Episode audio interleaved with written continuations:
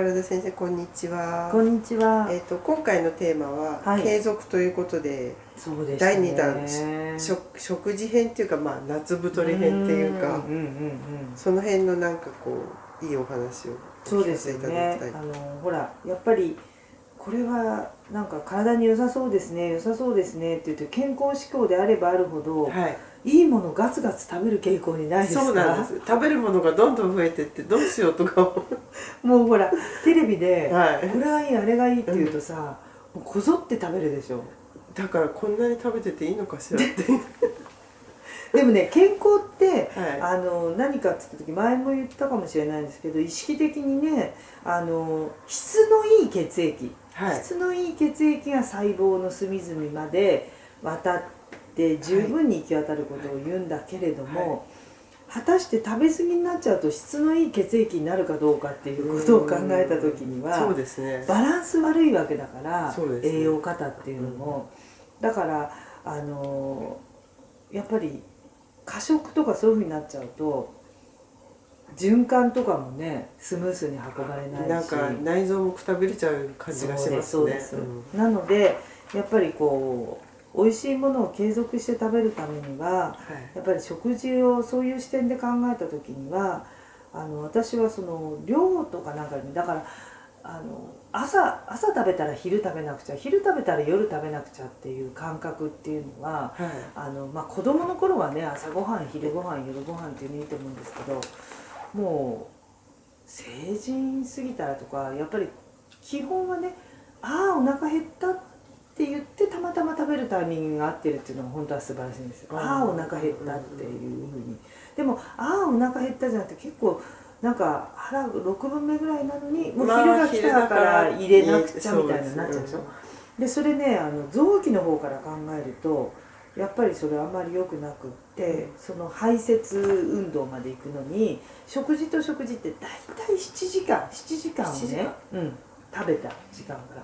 そうするとちょうどねその7時間経つともう食べ物を食べた後からはい。こう、腸の蠕動運動ではい。7時間ぐらいでこうほらこう小腸とかそうやってこう排便されるまでの間にこう蠕動運動がこう通ってオフにするわけよ。下に来るんですね。うん、そうすると食べてえ7時間後にそういうことが起きるから、はい。排泄されたらその後出し入れてもいいですよみたいな感じになるんだけど、それを仮に5時間後に食べちゃった、そうすると実はほらこうすく少しずついってんのに、うんうんそこでリセットされてそこからゼロカウント始まっちゃうわけ。よえじゃあそのこああもうちょっとってとこでで食べちゃうと止まったまんままた一から1からやり直しうん。1から7時間がリセットされちいやゃう惜しいですね。それまずいでしょ。うん。そうするとほらだって程よい蠕動運動が行われてちゃんとした排泄っていうふうにさ、だからそれで便秘になったりする、うん、そうですそうです。一番悪いのはねどうしてもそういうあの結果として、なるほど、うん、便便秘の排便がしにくいとあと失禁とかさ、そういうふうになっちゃうわけですよ。失禁まで来るんですか、うんうんうん、でだんだんだんだんそういうのやっていくとほらまたまたリセットされちゃうから出なきゃいけないのに、そうすると内臓がまやっぱり加水してくるでしょ。ずーっと内臓が垂れ下がってきて。うんうん。そうするとそれぞれの臓器が圧迫し合うわけですよ。どんどこどんどこさこう加水して。だからお腹が出るんだ、うんそれとあと血液。だからそれぞれが臓器が圧迫するから血液の流れって悪くなるじゃないか。スムースにそのそれぞれ一つ一つの臓器がうん。さらさらこう血液みんな循環してるってのにことはその、う運動自体はもう鈍くなっちゃうそうだかから本来の臓器の持つ機能が低下してくるっていうのはそれですよね、機昨能低下にうん過食によってっていうよりもじ時間をちょっと気をつけてあの意識して開ければスムースに機能が行われるのに自分がそこをちょっとこう意識しないがために機能低下を起こしちゃうっていでもそう考えると、うん。間食とかあんましない方がいい、そうだからね、うん。それは口の中のためにもいいんだけど完食してもいいんだけどだから完食からまたこの7時間が始まっちゃうわけですよ。そうですそしたらそこはもうちょっとあの自分の体に本当にいいかね私はいつも自分がそうなんですけど何でもいいことも悪いこともねうん。試してみればいいんですよ。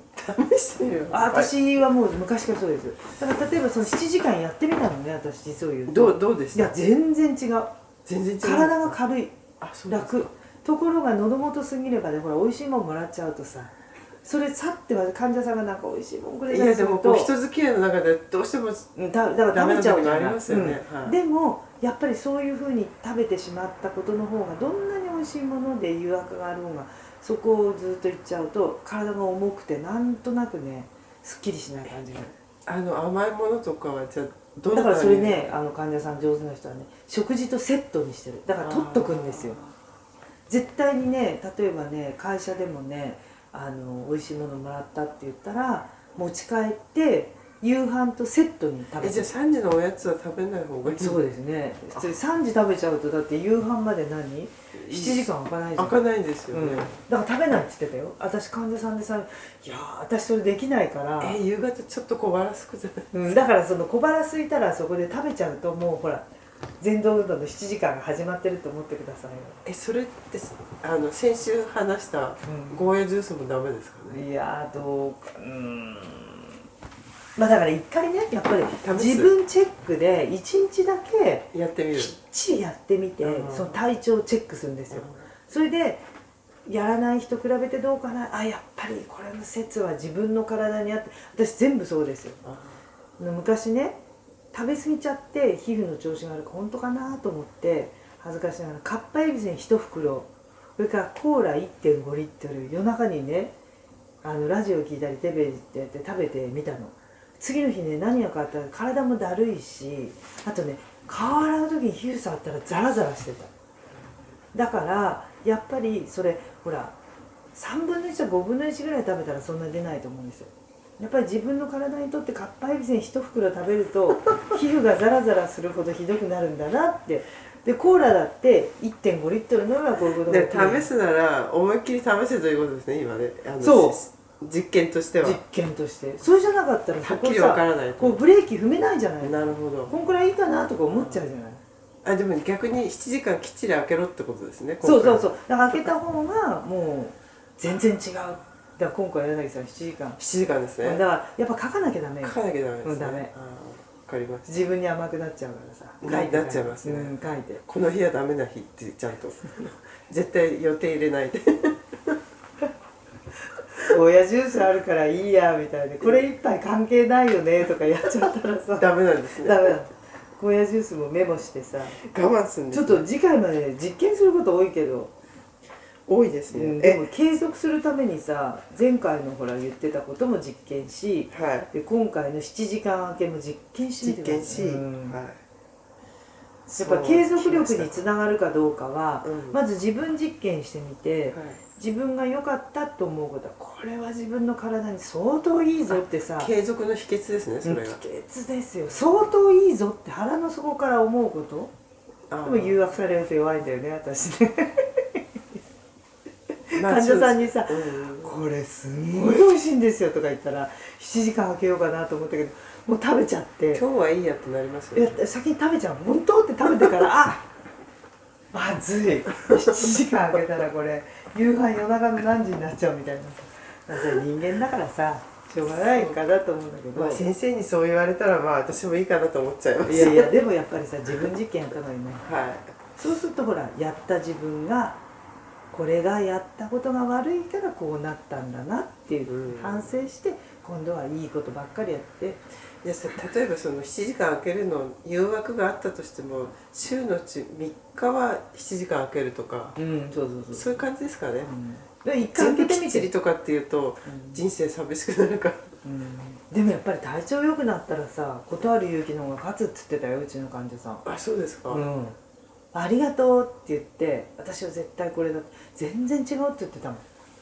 あちょっとその間をきちっと開けていくっていう。だから下手すると1日2食になっちゃう時もあるんだよね。うん、うん。スケジューリング的に。